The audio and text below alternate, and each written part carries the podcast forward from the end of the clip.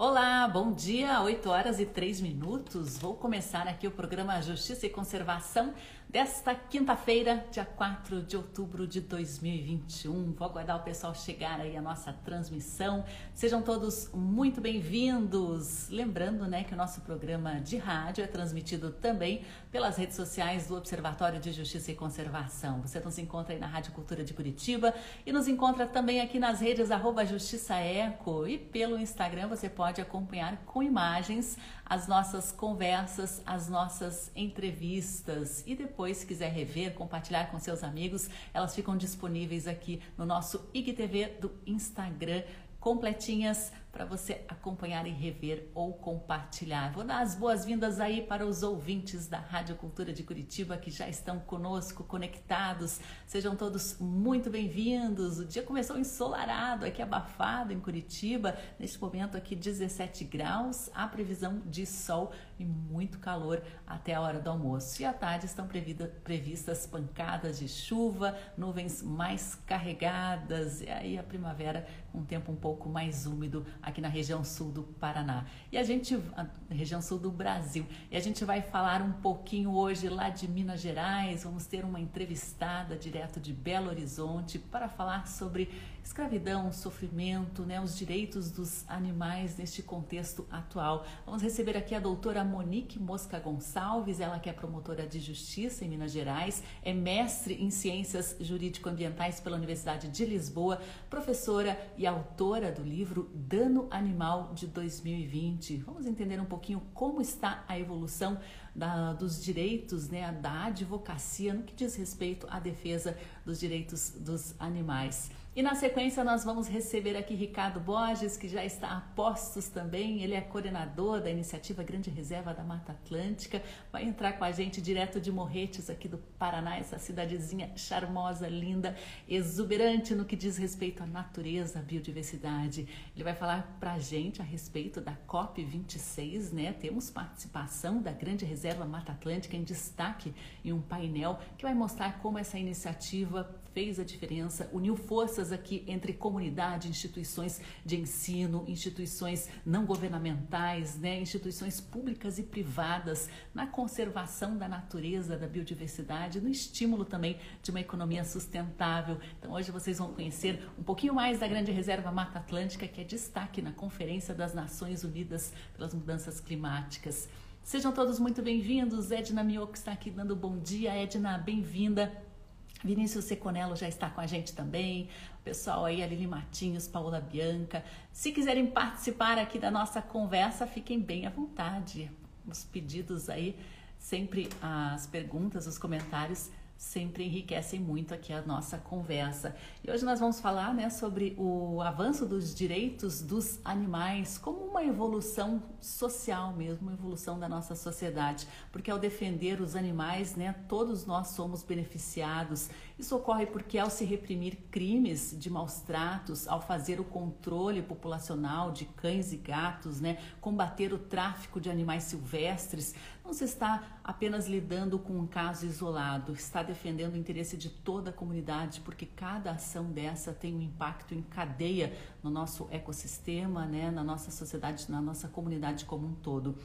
Vocês já devem ter ouvido aí falar da teoria do, do elo também, que relaciona né, é, a, os maus tratos aos animais com casos de violência doméstica, violência contra mulheres, crianças. Isso ocorre muito fortemente e é comprovado já por diversas pesquisas internacionais. Eu vou convidar aqui já a doutora Monique Mosca Gonçalves para conversar com a gente. Ela tem muitas informações para compartilhar hoje aqui. Beth Moura está com a gente aqui. Bom dia, Beth.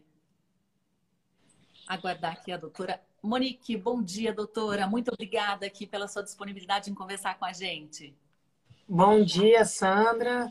Bom dia a todos que estão nos acompanhando já pelo Instagram, é, do Observatório de Justiça e Conservação, aqueles que estão nos ouvindo pela Rádio Cultura.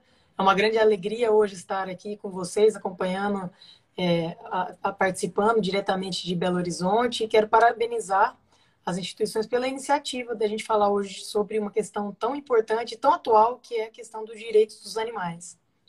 E, doutora, a gente percebe que a justiça ela caminha em passos diferentes no que diz respeito à defesa dos animais. Né? A gente teve uma evolução já muito forte no que diz respeito à proteção de cães e gatos, os animais domésticos, né? uma evolução que está ainda a passos lentos no que se refere à proteção dos animais silvestres, né? e uma evolução praticamente nula ou talvez até retrógrada no que diz respeito aos animais é, voltados à produção de carne, por exemplo. Como que a senhora tem avaliado aí, também desenvolvido as suas teorias, as suas teses em relação ao direito animal? Sandra, primeiramente, eu estava acompanhando a introdução, você tocou em pontos tão importantes eh, de início, né? Como, como a, a evolução do direito animal é importante para a nossa evolução social e moral. Quando a gente fala em direito animal, a gente está falando em estágio civilizacional. Como Gandhi já falava, né? Quando a gente for avaliar o estágio civilizacional de cada sociedade, a gente tem que ver como que ela trata os animais. Porque os animais são vulneráveis, eles dependem da nossa atitude. Então, hoje a gente vê é, a lei sanção trouxe um avanço muito grande no âmbito do, do direito penal, que é um instrumento de proteção de bens jurídicos, né? Muitas vezes as pessoas encaram, veem o direito penal como um sistema repressivo, mas não essa não é a função dele. Então, quando, quando a lei sanção ela veio para aumentar a pena, que era de três meses a um ano, para de dois a cinco anos de reclusão, embora limitado a apenas às espécies biológicas de cães e gatos, veja que a, a, a tutela penal ficou muito mais rigorosa. E isso traz uma, a, uma mensagem para a sociedade muito importante. Ainda, é, obviamente, há um, há um período de adaptação, né? foi, um, foi um passo, né? muitos falam em salto civilizacional, então é, há uma necessidade de adaptação para que as pessoas possam compreender que o sistema penal efetivamente reproduz aquele efeito preventivo, que as pessoas deixem de praticar maus tratos, sabendo que podem ser presas, podem ter uma pena privativa de liberdade. Mas, Sandra, você tocou num ponto muito importante, como o nosso o sistema jurídico hoje, o sistema legislativo como um todo, ele tem se pautado numa lógica incongruente. Porque o direito animal ele surgiu da evolução da ciência. São duas questões que vieram, uma da filosofia e uma da ciência. Da filosofia veio a concepção de que os animais, por serem seres dotados de capacidade de sentir e de sofrer, e de maneira autoconsciente, eles merecem consideração e respeito. Então, eles têm uma noção de dignidade própria. E a ciência, ela veio para respaldar essa, essa concepção filosófica quando a Declaração de Cambridge, de, de 2012, ela afirmou, né, os maiores neurocientistas do mundo afirmaram que muitos animais, muitas espécies, os mamíferos, as aves, o polvo, elas são dotadas de capacidade de ciência. Isso é um conceito científico que, que, que tra, é, traduz ali várias capacidades de autoconsciência, é, de capacidade de sentir, de sofrer, de amar. Enfim, essas duas concepções, elas deram origem ao direito animal. Só que a nossa sociedade, a nossa forma de agir, ela é incongruente conforme as espécies. Então, muitos animais que têm um alto grau de, de ciência, como por exemplo os porcos, hoje são tratados como verdadeiras máquinas. Quem conhece um sistema de suinocultura industrial vai ver que ali não tem qualquer condição de qualquer respeito à condição senciente do animal. Ele é tratado como uma verdadeira máquina. Ali a gente vê a figura do animal machine que René Descartes pregava. Agora, por outro lado, a gente tem espécies que também têm um, um, um nível de ciência alto, merecendo uma condição e respeito semelhante às crianças, né? Os menores, como são os casos dos cães e dos gatos. Então, hoje a gente tem aí uma maioria absoluta de pessoas que têm um cão ou um gato em sua residência e tratam esses animais como membros da família. Tanto que a gente tem um conceito novo de família já reconhecido é, jurisprudencialmente, que é a família multiespécie esses animais eles já não são tratados nem pelo sistema jurídico, nem pela né, conformação sociocultural como coisas. Eles são tratados, sim, como seres sencientes e como portadores de dignidade. Tanto que, quando a gente vê um ato de barbárie, um crime contra um cão ou gato, isso choca a sociedade.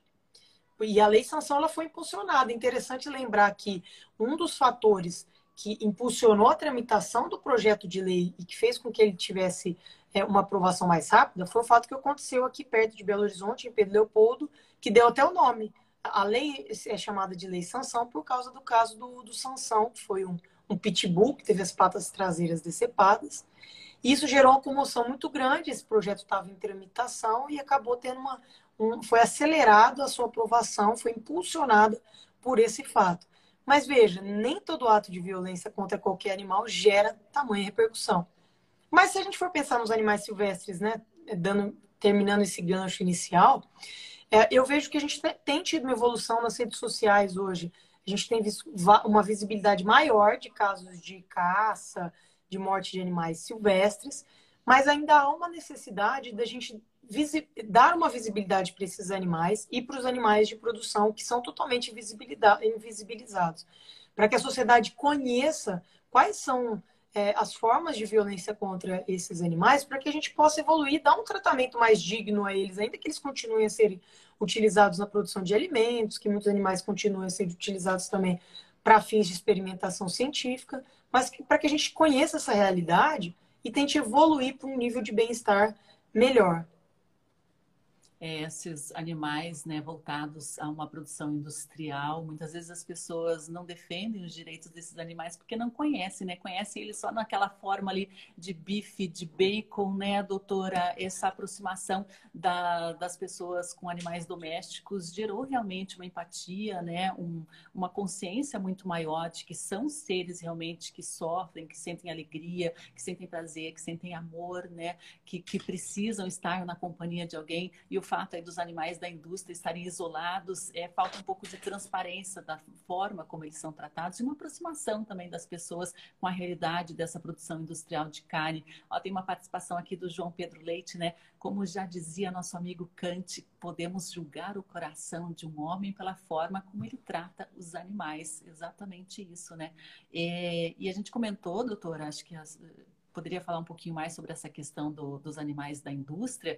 Como que agora a legislação podia evoluir? Existe uma pressão é, crescente por parte dos consumidores, né, pelo marketing verde, um marketing ético, né? É, é por aí mesmo ou isso ainda vai demorar para acontecer? Perfeito, Sandra. Existe uma pressão a nível mundial. A gente tem visto uma evolução, né, tanto no comércio internacional, principalmente por origem da União Europeia que tem diversas diretivas hoje para cada atividade de produção animal, no sentido de re reduzir e restringir aquele método de criação intensivo. E esse aqui, que é aplicado em todas as áreas, a suinocultura, né, as, as, as celas de gestação, são, são métodos muito cruéis que foram criados após a Revolução Industrial para aumentar a produção. Então, aumentou muito a, necess... a demanda por carne, aumentou muito, e com isso é, a indústria, esse processo de industrialização, ele veio em prejuízo do bem-estar animal. Então, aquela ideia nossa de fazendas bucólicas, que ainda existe para a produção bovina, que ainda é uma produção massivamente extensiva no Brasil, mas nas outras áreas ela já não existe mais.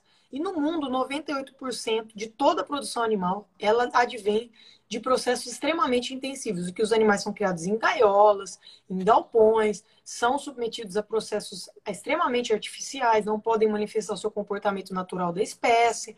Então, as galinhas, por exemplo, elas são criadas em gaiolas de bateria, que é uma gaiola que não consegue nem se girar dentro da gaiola. É, o bico dela é queimado, porque a, aquele animal ele fica sob um processo de estresse muito grande, então elas começam a se mutilar mesmo, como sintoma de estresse. Então, o bico dela ela é, é, ela é cortado para evitar esse, esse processo. É, e esses animais vivem ali muito pouco nesse processo de sofrimento intenso. Então, no Brasil, é, é, hoje é o sistema majoritário, né, a criação da, da avicultura industrial, mas há, um, há sim uma pressão do consumidor. Mas no Brasil, a gente tem aí uma dicotomia. Ao mesmo tempo em que há uma pressão do consumidor, o agronegócio é o maior expoente econômico e, e, a gente tem, no âmbito do Congresso Nacional, uma bancada do agronegócio que é muito forte. Então, é, é muito difícil hoje a gente pensar em uma lei federal que traga padrões altos de bem-estar animal, porque isso vai impactar na produção, na, na, na, capacidade de produtividade. Então, o sistema, por isso que a educação animalista e esse conceito de sustentabilidade ética que você mencionou, ele é muito importante, porque é o consumidor que vai direcionar. No Brasil, diante da nossa realidade, é o consumidor, só o consumidor é capaz de direcionar, né, principalmente no sistema capitalista, é, uma, uma, um método de produção menos intensivo e que, que submeta os animais a uma condição mínima de bem-estar na criação.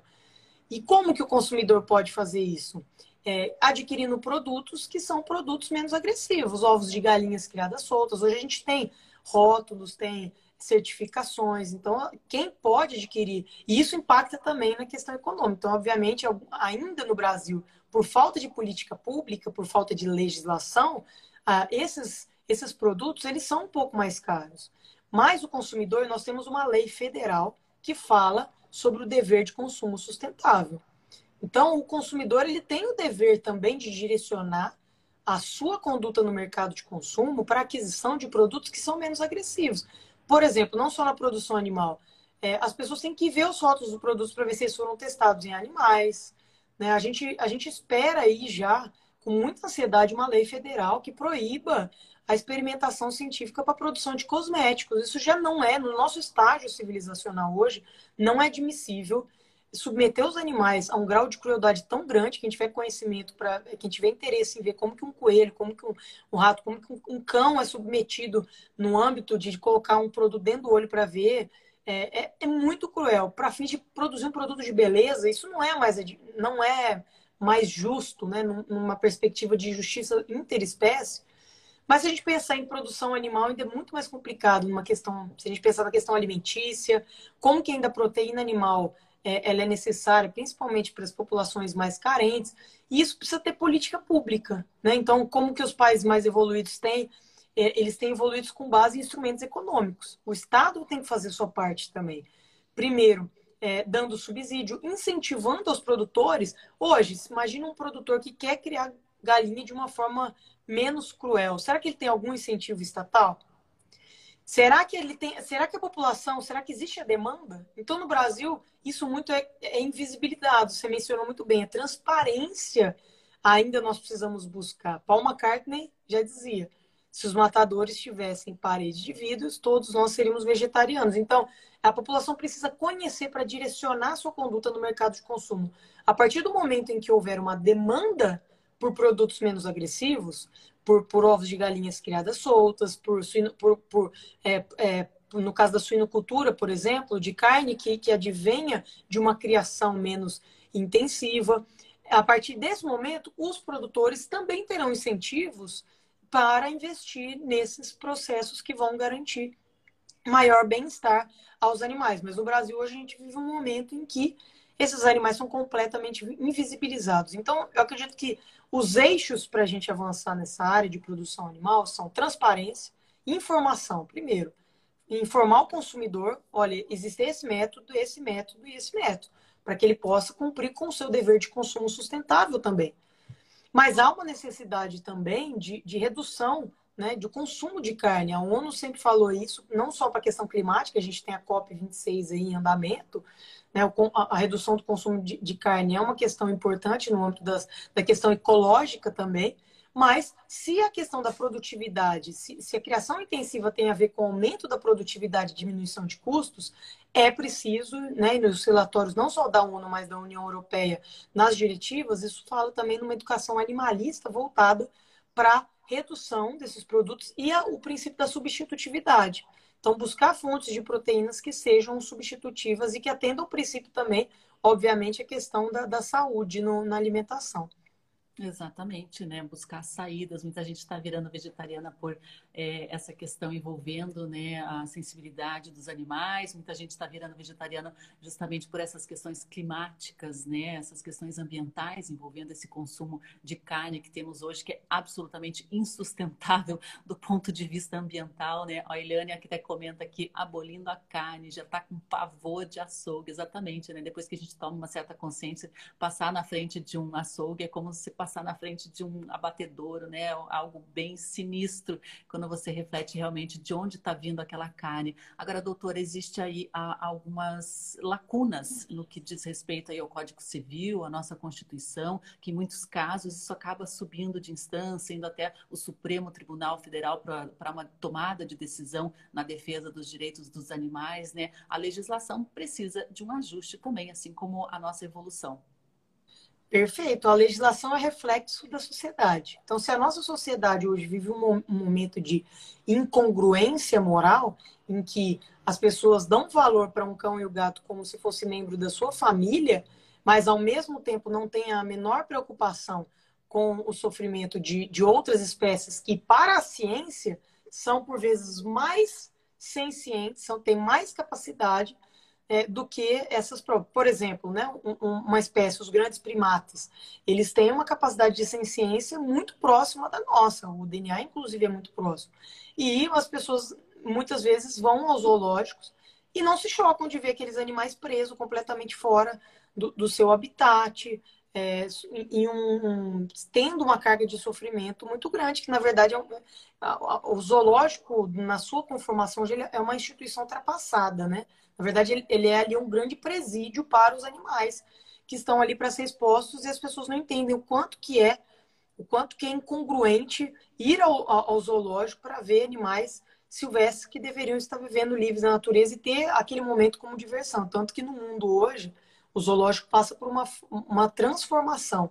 A gente vem falar aí em novos estabelecimentos, como bioparques, como santuários, e, e, a ideia de visitação ela tem que ser trabalhada. Né? Na União Europeia, por exemplo, a Alemanha ela tem, fez um grande investimento em um zoológico virtual, em que é feita uma, uma realidade é, audiovisual para quem as pessoas que terem isso isso sim vai cumprir com uma missão de educação ambiental. O zoológico hoje ele cumpre uma missão com deseducação ambiental, porque quem vai ao zoológico muitas vezes é, as pessoas sentem vontade de ter um animal de silvestre em casa. E animal silvestre ele não é pet, ele, quando ele, ele, ele é domesticado, ele fica em estado de sofrimento, porque ele não pode expressar seu comportamento natural da espécie. Isso acaba alimentando o tráfico também. Então, são todas questões é, que a, a legislação, para ela evoluir, a gente precisa de educação ambiental. Então, se a gente pensar nesses três eixos diversos, os eixos do animal, é, eu, eu divido o direito animal hoje em três velocidades. A primeira velocidade são os animais de companhia. Essa sim é uma grande velocidade, nós evoluímos bastante, não só com a lei. Se a gente pensar a nível de legislação federal, a lei sanção é o grande marco. Né? A pena do crime de maus tratos aumentou de forma muito brusca. Isso traz um avanço porque o sistema repressivo acaba gerando um efeito de prevenção e de mudança da atitude das pessoas também. Mas, então, se a, gente, se a gente pensar a nível jurisprudencial, a gente tem o conceito de família multiespécie. Então, hoje, no, nos divórcios, né? É muito comum as pessoas vão se divorciar, quem vai ficar com o animal de estimação?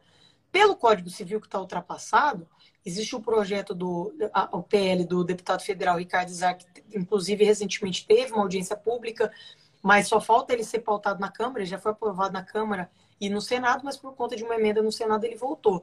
Ele muda o código, ele muda a legislação civilista para dizer que o animal não é uma coisa, senão um ser senciente, mas ele ainda não foi aprovado. A gente precisa de pressão da, da, da sociedade para a gente conseguir essa aprovação ele está na Comissão de Meio Ambiente da Câmara dos Deputados, mas hoje, na nossa realidade do sistema legislativo da, do Código Civil, o animal é uma coisa, ele é um bem, tal qual um livro, não existe uma diferença no sistema civilista. Então, isso gera, olha, veja a, a insegurança jurídica que a gente vive. Constituição diz que o animal ele é um ser dotado de dignidade, isso eu estou falando com base no entendimento do Supremo Tribunal Federal atual, mas a nível de legislação federal, o Código Civil hoje está obsoleto.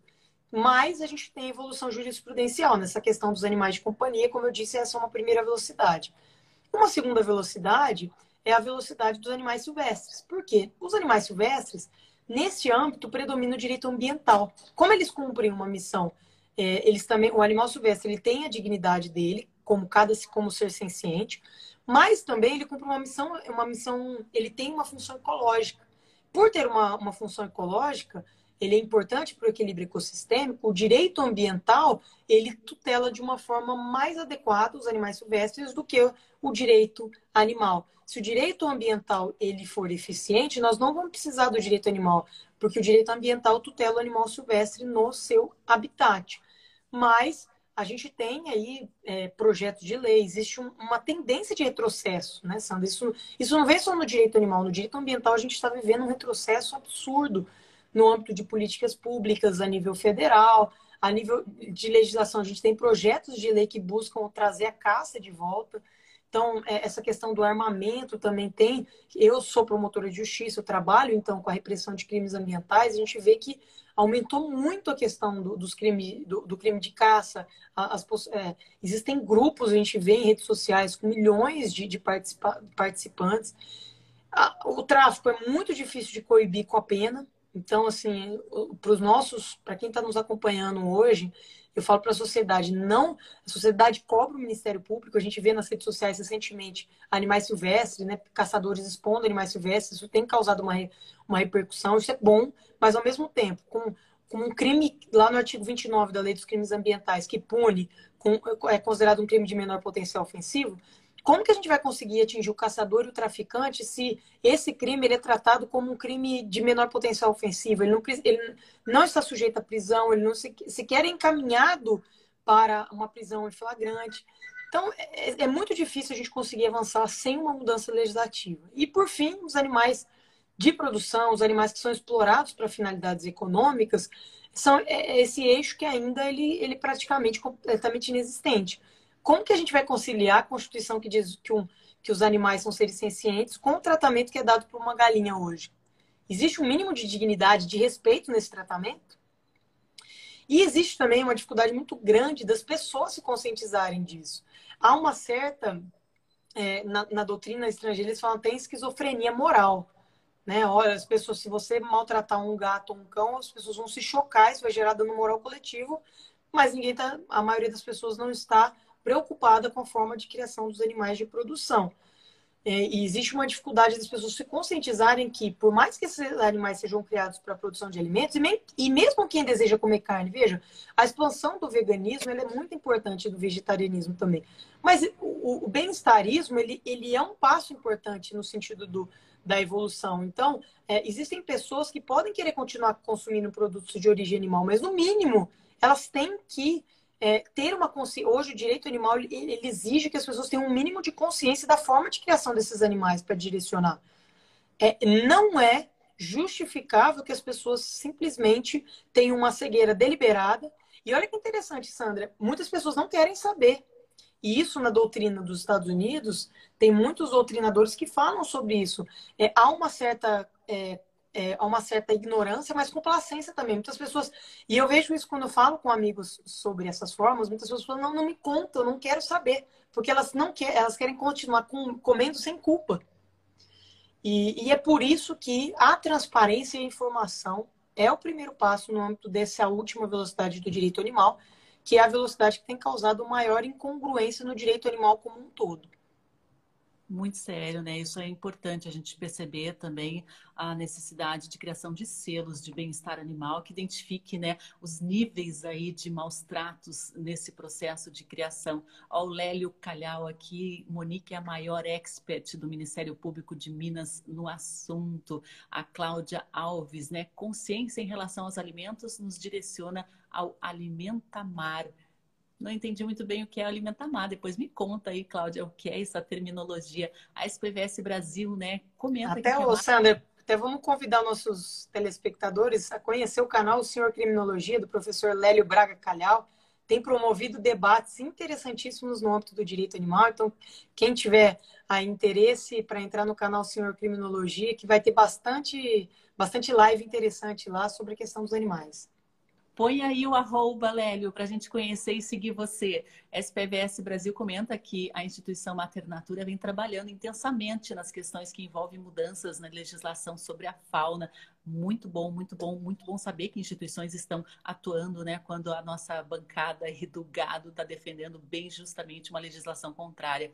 Fundema Brusque está lembrando que no Zoo Botânico em Brusque, algumas pessoas, quando vão, questionam porque não tem mais animais. Mas ele lembra que o foco é mesmo a reabilitação e a soltura. Só permanecem lá aqueles que não conseguem mais sobreviver no habitat. Inclusive, queria convidar o pessoal aí para conhecer aqui o nosso jornal Justiça Eco, né? Produzido aqui pela nossa equipe do Observatório, escrevi recentemente aqui uma reportagem justamente sobre essa questão, mostrando a evolução dos zoológicos, né? Muitas instituições estão passando aí, né, de meros exibidores de animais enjaulados para verdadeiros centros de pesquisa, de reabilitação, né? Bancos genéticos de espécies que estão ameaçadas em processo de extinção, né? Uma reportagem muito interessante que traz algumas iniciativas que estão, inclusive, salvando animais de extinção e sendo abrigo também para aqueles animais que não têm mais como voltar à vida livre, né? Que já estão totalmente é, sem condições, né, de sobreviverem sozinhos na natureza. Isso é uma situação muito triste, né? Envolvendo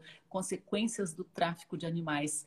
Aqui o Jefferson Rodrigues, doutora, comenta o caso do cão Sansão, né, que até a gente falou aqui, que foi de grande importância, mas por que o tráfico, por que o tráfico de animais, as queimadas não geram tanta comoção na sociedade? A gente tem aí, né, como a senhora falou, velocidades diferentes, né? Marca o cachoeirismo com relação à caça de animais silvestres, falta uma punição bem mais severa para esse tipo de crime. A gente viu, né, recentemente esse caso do caçador que se exibiu nas redes com uma onça melânica morta, né? Ele acabou sendo preso por porte ilegal de arma, não pelo crime ambiental que ele cometeu, né, doutora? Há também uma necessidade de fazer um ajuste nas punições quando se diz respeito à proteção dos animais silvestres. Perfeito, Sandra. Veja como o nosso sistema hoje ele é deficitário na proteção dos animais silvestres, na proteção penal.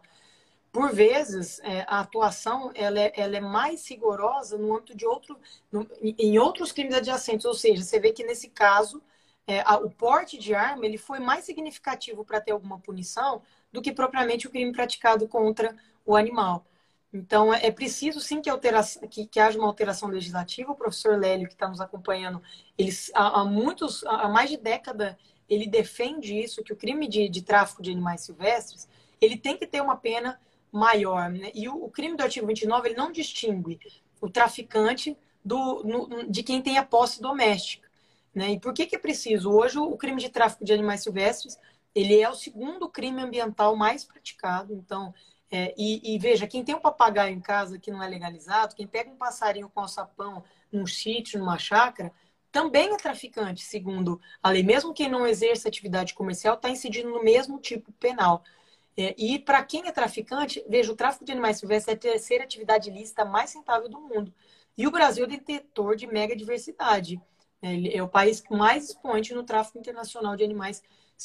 Então, se a gente não reprimir, e esse é um caso que não adianta mudar a legislação civil, dizer que os animais silvestres têm dignidade. Não adianta, nesse caso, o que precisa mesmo é aumentar a pena do crime. Existem projetos de lei em tramitação, a população precisa se mobilizar e cobrar o legislativo federal para uma punição maior. Eu também não entendo por que não aumentar a pena do crime de tráfico de animais silvestres, já que esse crime ele, ele, ele vai não só contra o direito animal, ou seja, não são apenas seres sencientes que estão perdendo a sua vida, mas nós estamos perdendo a nossa biodiversidade e isso é irreparável. Né? Nós não temos como trazer o equilíbrio ecossistêmico e nós estamos, existem inúmeras espécies ameaçadas de extinção. Né? Quanto maior a raridade da espécie, maior o, o valor. Tem pássaros que custam no mercado aí é, 50 mil reais, enfim. Então, não há como. A, a, sociedade cobra do Ministério Público quando tem um caso de tráfico. Ah, mas já saiu, a, a, a polícia prende, a justiça solta. Não é isso. Quando a gente fala em, em, sistema penal, nós temos um sistema garantista. Eu não posso pedir a prisão preventiva de um traficante de animais silvestres, salvo quando houver outros crimes que me permitem pedir prisão preventiva, como porte de arma de fogo, lavagem de dinheiro e outras questões. O crime de tráfico de, de animais silvestres em si não traz essa possibilidade. Então, o Ministério Público atua de mãos atadas e eu tenho uma grande frustração de atuar nessa área diante da pena do crime de tráfico de animais silvestres. É, a Ana Cake Designer acabou de comentar aqui, né, que mostraram recentemente mais uma onça em extinção que foi morta em Tarrafas, no Ceará, né? Cláudia Alves Artes, Alimentar e Amar, tudo em nossa vida feito com amor é mais leve. A SPVS também comentou aqui, né, que tem bichos que as pessoas amam, bichos que, que as pessoas odeiam e bichos que as pessoas comem. É um pouco realmente da esquizofrenia humana. Obrigada a todos aí que participaram. Queria agradecer muito a doutora Monique Mosca Gonçalves, né? Tem um livro publicado aí, doutora Dano Animal, né, que está disponível também à venda. É um livro de 2020 que trata também, né, dessa, dessas questões jurídicas. Sandra, muito obrigada pelo convite. Foi uma alegria estar com vocês. O Estado do Paraná é uma grande referência no direito animal. Né? A Universidade Federal do Paraná, ali, através do, do Dr. Vicente de Paula Ataíde Júnior, tem é, incentivado e impulsionado muita evolução do direito animal. Então, em muitas áreas, a legislação estadual e municipal principalmente, os outros estados têm buscado inspiração na legislação aí dos municípios e do estado do Paraná no geral. Então, parabéns por essa iniciativa. Eu quero dizer, foi uma grande alegria participar com vocês. Estarei sempre à disposição acompanhando aí as discussões do canal também. Vou acompanhar o Ricardo Borges com esse importante tema que será debatido na sequência. Muito obrigada, doutora. Um ótimo trabalho e mantemos o contato. Depois eu te envio o nosso jornal também. Acesse o nosso site justiçaeco.com.br, que sempre tem muitas informações, inclusive sobre direito animal. Muito obrigada a todos aí que acompanharam. Agora eu vou remover aqui a doutora Monique e vou chamar o Ricardo Borges. Bom dia aí, doutora. Até mais. Vou chamar aqui o Ricardo Borges, ele que é coordenador da iniciativa Grande Reserva Mata Atlântica. Ele vai conversar com a gente né, sobre a apresentação dessa iniciativa lá no painel da COP26. Essa apresentação será feita amanhã, né? Ricardo, acho que você está como grande reserva, né? Vou te adicionar aí. Senão você me avisa que eu te adiciono como Ricardo. Esqueci de te perguntar por qual conta você ia entrar. Guardar aqui. Bom dia, Ricardo. Tudo bem? Bom dia, Sandra. Tudo bem e você? Tudo joinha. Poderíamos aproveitar, acompanhar esse painel em tempo real amanhã, então? Parece que sim, o pessoal disponibilizou um link para a gente e parece que todos os eventos paralelos da COP vão ser transmitidos ao vivo pelo YouTube, então a gente vai ter essa oportunidade de acompanhar também as discussões. E me diga uma coisa, a Grande Reserva Mata Atlântica é, vai ser apresentado como um modelo aí de união de forças, né, pela conservação, pelo impulsionamento de um turismo sustentável, né, pela conservação da biodiversidade. Conta um pouquinho aí como que vocês estão pretendendo apresentar esse case e que repercussão vocês esperam também.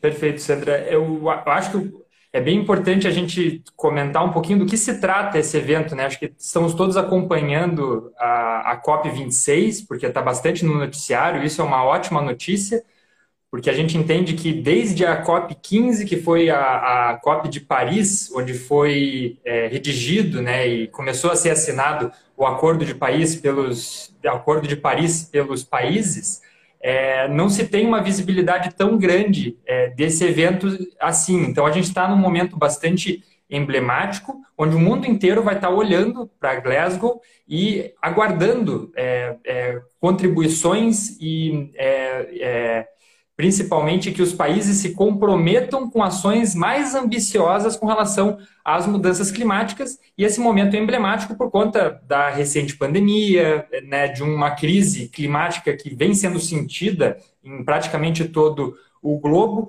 Então, a gente tem esse evento com uma importância que vem crescendo e a tendência é que cresça cada vez mais. É um ambiente onde se tem muita visibilidade. E é lógico que você tem todos os os, todos os países do mundo, com exceção de alguns, como o nosso, que não vão estar aqui, que estão lá representados e que vão estar nas principais discussões políticas a respeito é, das suas contribuições né, para frear as alterações das mudanças climáticas.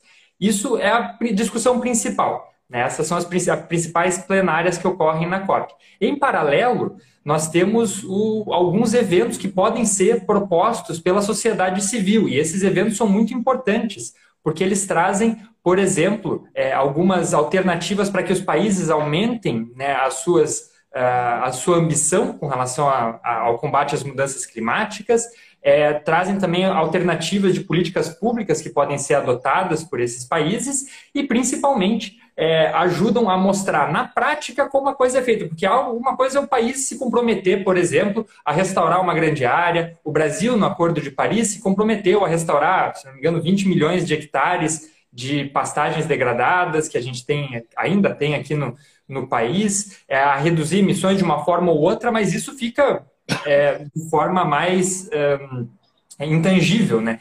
Então são necessárias é, a demonstração de ações que realmente levem para esses objetivos que os países é, é, propuseram, né?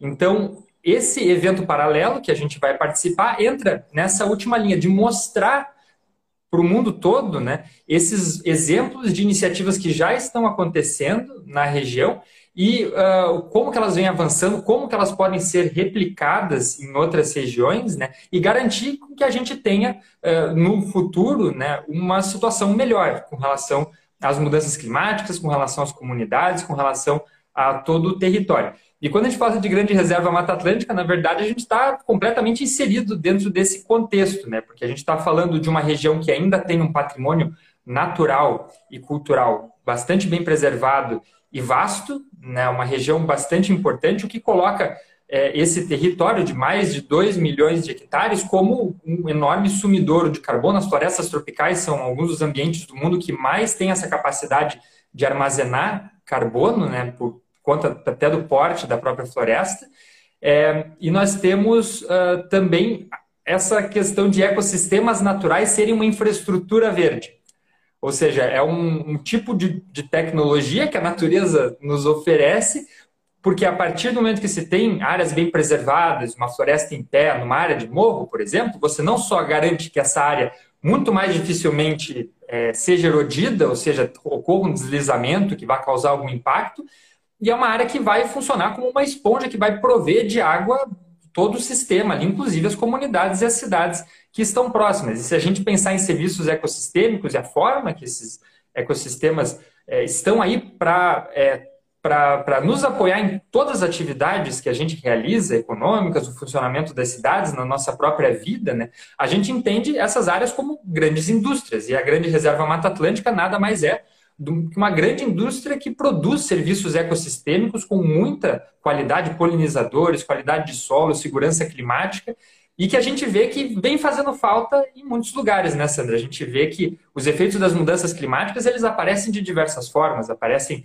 na forma de tempestades mais agressivas, secas mais prolongadas, então tudo fica extremo. As, as, os, os, os, efeitos climáticos, eles se extremizam, isso é a principal coisa. Tem gente que ainda acha que é só uma questão de aumentar um pouco a temperatura de forma geral, mas não isso, isso em si causa uma série de outros problemas e efeitos colaterais em vários lugares, né? Dependendo do lugar, o efeito é diferente. Quando você tem uma área natural, uma área de floresta, de vegetação nativa bem preservada, próximo onde você mora, no seu município, tem um patrimônio desse, você também está mais resguardado com relação aos efeitos das, das mudanças climáticas. Né?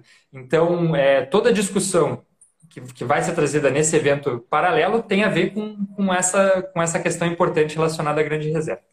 E aí, Ricardo, eu queria que você é, dimensionasse um pouquinho a importância da Grande Reserva Mata Atlântica, né? São 2 milhões e 200 mil hectares de Mata Atlântica contínua, né? É, é, algo assim que é praticamente raríssimo, porque a gente tinha uma grande área de Mata Atlântica no Brasil, que foi sendo suprimida, suprimida. Hoje abriga 70% né, da, das cidades e de grandes centros urbanos e restou muito pouco de um trecho contínuo de reserva. E essa Grande Reserva Mata Atlântica é justamente isso, o maior remanescente que nós temos hoje. E a iniciativa ela concentrou esforços em unir as pessoas dessas áreas, instituições, né, proprietários de terra, para que isso permaneça intacto, né, Ricardo? É uma iniciativa, é uma união que vocês conseguiram para gerar um grande condomínio que se comprometeu a preservar esse remanescente. Queria que você dimensionasse um pouquinho da importância dessa iniciativa. Começou, acho que faz uns três anos já, né? Isso, a, a iniciativa da Grande Reserva, ela é lançada em 2018 no Congresso Brasileiro de Unidades de Conservação e ela sempre teve esse objetivo de ser uma, ter uma abordagem coletiva. Então, ela não é de nenhuma instituição em específico, ela é uma marca que representa um território. E para os ouvintes terem uma ideia, esse território representa um quarto de tudo que sobrou em bom estado de conservação de Mata Atlântica no mundo. Então, é uma área super relevante, sendo que esses outros três quartos, em a grande maioria deles está em pequenos fragmentos, fragmentos muito menores, né? 2,2 milhões de hectares é só aqui que a gente tem mesmo. E é justamente essa é a abordagem principal, sabe, Sandra, desse assunto no evento paralelo, porque são a questão das mudanças climáticas em vários lugares do mundo é um assunto que vem sendo tratado mundialmente e uh, ainda é muito incerto e a gente ainda, querendo ou não, a gente ainda está começando a entender uh, o que, que a gente precisa fazer para combater as mudanças climáticas, para ter um futuro mais seguro, é, para garantir a qualidade de vida de todas as populações. Então, quando a gente faz essa parceria para esse evento paralelo, uma parceria com a Universidade de York, é, lá, no, lá em Toronto, no, no, Canadá, e isso veio, veio do ano passado, já na, na, no ano retrasado, na verdade, 2019. A, a gente também teve presente na COP, com a participação é, diferente dessa. E a gente conheceu esse pessoal da Universidade de York e a gente continuou conversando, apresentamos a iniciativa da Grande Reserva Mata Atlântica para eles e eles organizaram esse evento paralelo que vai trazer é, a, é, combate às mudanças climáticas, conservação da biodiversidade e saúde das pessoas né, dentro de uma mesma pauta, uh, com exemplos na América Latina de projetos que estão em andamento e estão tendo sucesso para você conseguir conciliar todos esses três fatores. Então, além da Grande Reserva Mata Atlântica, também temos a iniciativa da Fundação Grupo Boticário na região do, do Miringuava, aqui na região metropolitana de Curitiba, em São José dos Pinhais, o movimento Viva Água, e duas iniciativas na Guatemala, é, que vão ser apresentadas também, além de um, de um overview, né? O evento amanhã começa às, às 8h30 da manhã, aqui, horário de Brasília. A gente vai compartilhar com vocês nas nossas redes sociais o link para o pessoal acompanhar. Uh, e vai ter toda essa contextualização e os bons exemplos sendo trazidos. E daí que vem essa questão, a importância da grande reserva, não só para essa região, né, porque ela é lançada em 2018 como uma marca que representa esse território importantíssimo, não só para nós, eu, morador de Morretes, nós, moradores, outros moradores da grande reserva, áreas de entorno, mas para o mundo todo, né, que é um, um, dos lugares mais biodiversos do mundo, é um, é, um tem um grande patrimônio de serviços ecossistêmicos e também culturas únicas que vivem nessa região aqui. Uh, então, desde 2018, o que, que vem sendo colocado aqui, vem se propondo a grande reserva?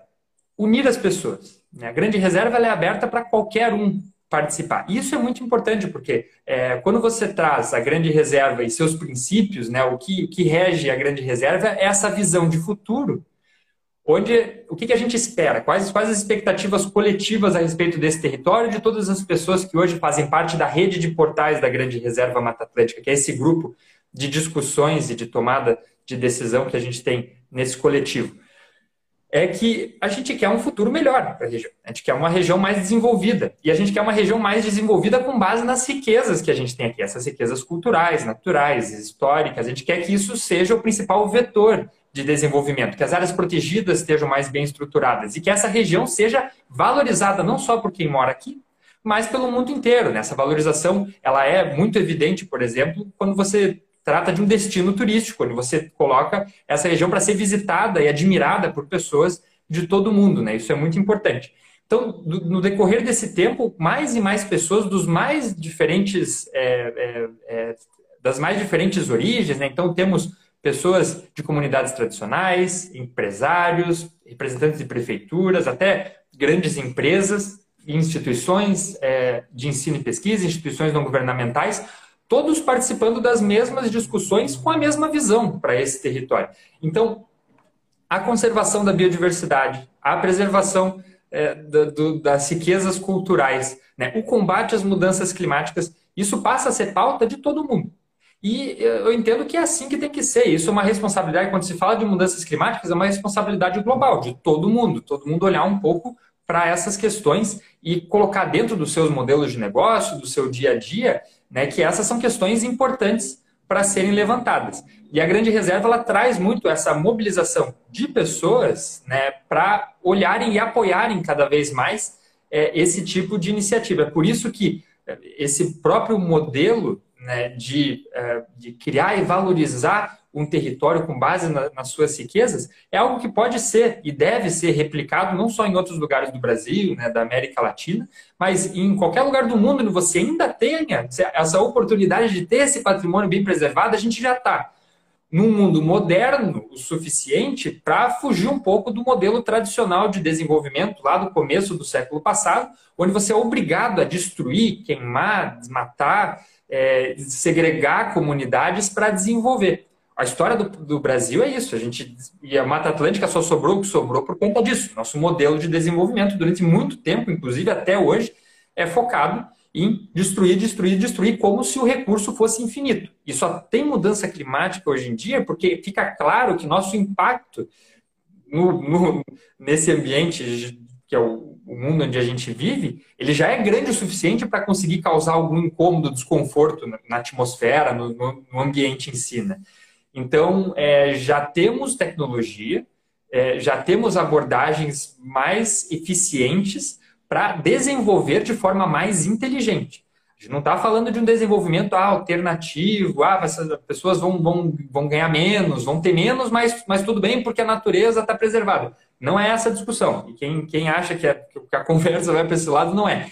É como que as pessoas conseguem ganhar mais dinheiro por mais tempo. Isso é sustentabilidade. É você conseguir manter o seu modelo de negócio, manter as suas atividades no, médio, no curto, médio e longo prazo, que você, se você mora numa, num lugar privilegiado, como eu moro em Morretes, Morretes é um lugar super privilegiado, que não está faltando água, por sinal tem água demais, né? Não sei se, se acompanharam as últimas enchentes aí. Mas é, é um privilégio morar num lugar desse, movimentos globais que a gente vê, ok, algumas gerações o pessoal se mandou para grandes cidades, grandes cidades cada vez mais cheias de pessoas. E agora o pessoal está querendo voltar para a área rural, voltar para as comunidades menores, voltar para lugares onde você ainda tenha qualidade de vida. E é por isso que esse modelo de desenvolvimento ele é mais é, é, adequado, né? porque você garante a qualidade de vida das pessoas. Você garante que a pessoa consiga ter qualidade de vida, dar qualidade de vida para o filho, para o neto, e por aí vai. Enquanto a gente tiver esse patrimônio aqui, enquanto a gente estiver cuidando bem disso, a nossa oportunidade de gerar recurso, gerar emprego é infinita. Exatamente. A gente, quando fala em inovação, em tecnologia, a gente tem que é, se colocar né, como na nossa insignificância. Estamos aí há tão pouco tempo, a natureza está aí há milhares de anos, né, se reciclando, criando novas formas, né, novos modos é, de vida aqui, e a gente chegou com uma nuvem de gafanhoto, né, destruindo tudo, e agora a gente tem parou, pensou, não, acho que não é por aí, a gente tem que pensar junto com a natureza, né, aprender com ela, usar, né, todo esse conhecimento natural que existe aí está à nossa disposição porque a gente se destruir vai perder tudo isso, né? A SPVS Brasil comenta, né, é fundamental inserir o contexto da conservação da biodiversidade na agenda climática, o que ainda demanda muito esforço de articulação e demonstração de interdependência. É um esforço gigantesco para se compreender a necessidade do óbvio, né, para quem já entendeu, né, Ricardo? Mas tem muitas pessoas que ainda estão lutando por esse modelo é, antiquado de desenvolvimento que você comentou. Bom, é, com, com certeza, né? Você sempre tem uma resistência, principalmente quando você traz um modelo que não é o vigente, você naturalmente tem uma resistência de pessoas que já trabalham dentro do modelo anterior. Isso funciona para qualquer coisa, em qualquer área, né? Eu acho que a questão justamente é por isso que o próprio conceito da produção de natureza, enxergando a conservação como uma forma de produzir como qualquer outra, você escolher ter um parque na sua cidade é, e utilizar essa área, esse espaço, é, para ter um parque, ele prover serviços ecossistêmicos, gerar oportunidade é, de visitação, de uso público e gerar oportunidade de empreendedorismo relacionado ao parque também no município, é uma escolha de uso do solo. É uma escolha de uso do espaço e que produz algo, né? Está gerando produtos, está gerando a oportunidade de, de se oferecer serviços, né? Então, é, é, ajuda muito nessa discussão, porque traz também a conservação da natureza para dentro de uma linguagem mais universal que ajuda no, nesse, nesse diálogo com as diferentes partes. E essa linguagem é a linguagem econômica.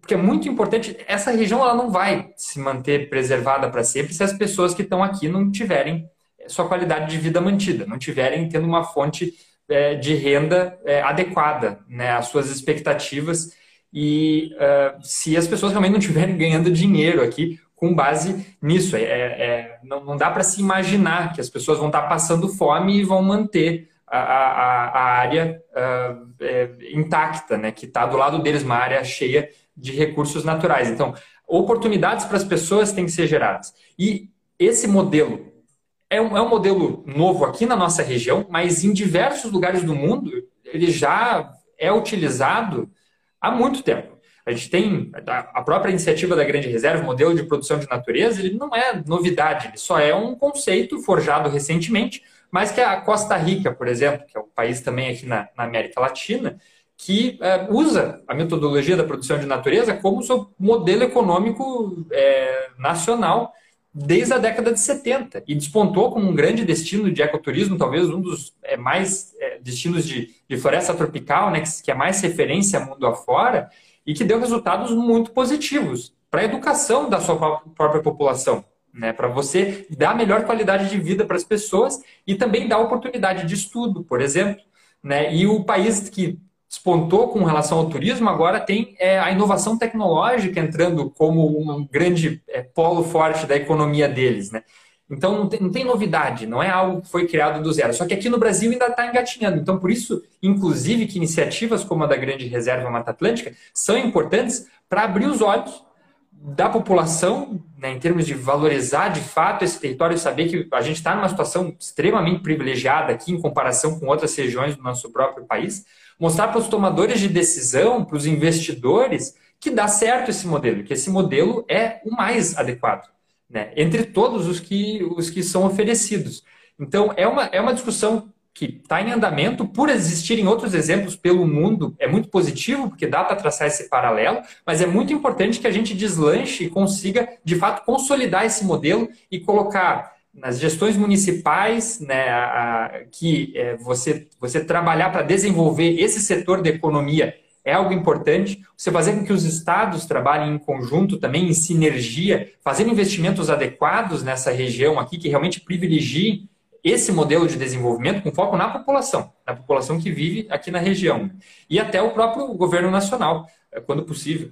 É, a gente ter diálogos abertos sobre uh, como uh, o próprio governo pode divulgar e fortalecer essa região aqui e, e mostrá-la para o mundo. Né? O que a gente tem aqui não deixa a desejar com nenhum outro lugar mundo afora. Né? Então, eu, eu entendo que a discussão vai um pouco é, para esse lado, assim, sabe, Sandra? A gente tem que. E daí tem alguns paralelos, por exemplo, a, a gente fala sobre sistemas agroflorestais com espécies nativas, aproveitar essa enorme biodiversidade que nós temos, com diversas espécies que a gente poderia estar explorando economicamente.